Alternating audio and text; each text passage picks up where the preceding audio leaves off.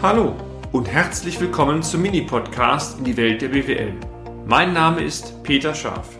Ich bin Unternehmensberater mit Leib und Seele und gemeinsam gehen wir den Problemen der BWL auf den Grund. Kurz, kompakt, unverständlich.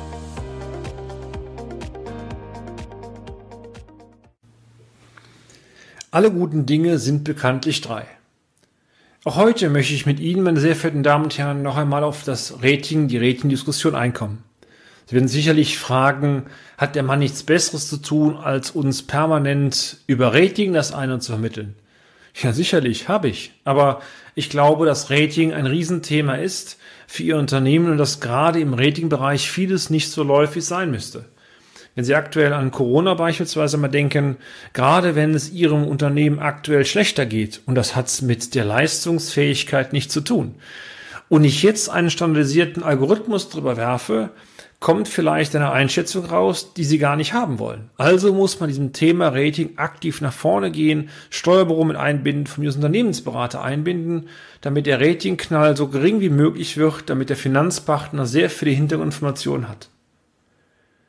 Im letzten Beitrag hatten wir ja bereits darüber gesprochen, was Rating bedeutet und aus welchen Komponenten sich die Ratingnote im Einzelnen zusammensetzt.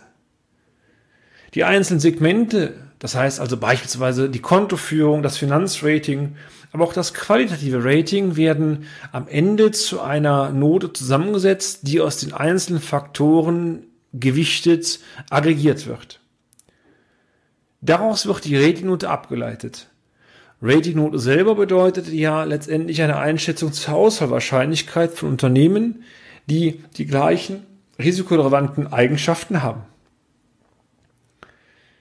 Ich möchte Ihnen im Folgenden einmal einige Tipps geben, wie man aktiv mit dem Rating umgehen kann und bitte die Tipps nicht so zu verstehen, dass man die Ratingnote manipulieren soll. Im Gegenteil. Rating hat durchaus einen Vorteil, weil man sich viele Aspekte im Unternehmen vornehmen muss und über diese indirekte Wirkung kann auch die Ratingnote besser werden und damit am Ende Sie auch einen Vorteil von dem ganzen Ratingprozess haben. Und so bitte ich meine sehr verehrten Damen und Herren, diesen Beitrag zu verstehen. Tipp 1. Fragen Sie einmal aktiv bei Ihrer Bank nach, aus welchen einzelnen Komponenten sich die Ratingnote Ihres Unternehmens bei dem Institut zusammensetzt. Ich empfehle Ihnen zudem, sich erläutern zu lassen, welche Fragestellungen beim qualitativen Rating im Vordergrund stehen. Manche Banken sind offener, manche sind weniger offen, aber es hilft zumindest, dass Sie klar wissen, das sind Faktoren, auf die meine Bank Wert legt. Details werden sicherlich natürlich nicht verraten. Tipp 2. Ergänzen Sie künftig Ihre Jahresabschlüsse, wenn Sie dieser dann den Finanzpartnern einreichen, um ein jährlich zu aktualisierendes Dossier. In diesem Dossier können Sie beispielsweise dem Finanzpartner Hinweise geben, die Sie so aus dem Zahlenmaterial nicht ablesen können. Zum Beispiel aktuell, wie ist mein Geschäftsmodell aufgebaut? Oder wenn Sie ein Jahr haben, wo es vielleicht mal nicht so gut laufen sollte, woran hat es denn gelegen? Und im Gegenstück natürlich, wenn Sie was in die Zukunft vorhaben, was man heute noch nicht positiv in Zahlen sieht, dann ist natürlich schön, auch das einmal kurz zu erläutern. Tipp 3. Gehen Sie in festen Abständen einmal auf folgende Fragen zur Gewissenserforschung ein. Ich nenne mal so ein paar. Sehen Sie Ihr Unternehmen ausreichend auf den Generationswechsel vorbereitet? Und wenn ja, wann ist dieser denn einzuleiten? Oder mit welchen Maßnahmen stellen Sie sich der Thematik Digitalisierung? Ich hoffe, Sie sind schon voll dabei, Ihr Unternehmen digital fit zu machen. Wie stark ist Ihr Unternehmen von der Corona-Pandemie betroffen?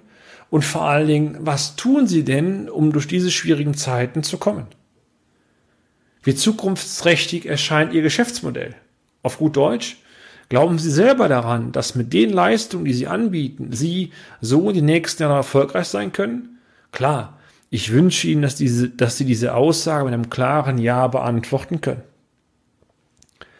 Bestehen nennenswerte Abhängigkeit von Kunden und Lieferanten oder auch Branchen? Und wenn ja, sehen Sie ein Problem darin, beziehungsweise unternehmen Sie bereits etwas, diese Abhängigkeiten gezielt zu reduzieren? Steuern Sie Ihr Unternehmen wirklich über Zahlen? Hand aufs Herz. Echt? Ich freue mich für Sie, denn ich stelle bei meinen Mandaten oftmals fest, dass die Zahlen nur für die Bank und fürs Finanzamt erstellt werden.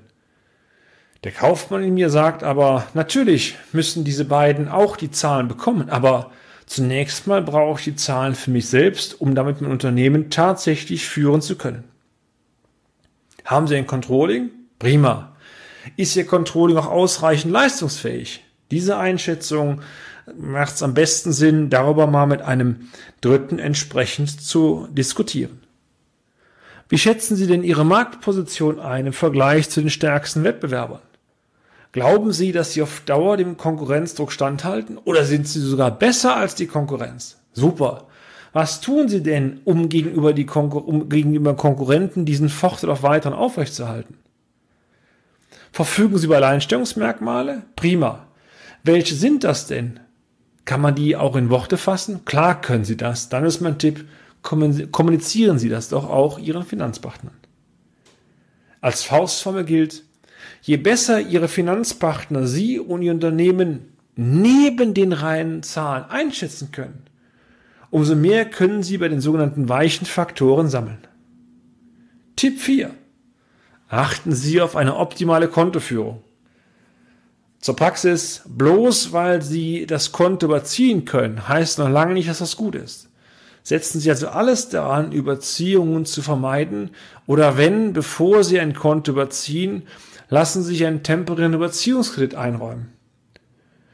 Im Umkehrschluss gilt, nutzen Sie Ihren Kontokorrent wirklich nur zur Deckung von temporären Liquiditätsspitzen.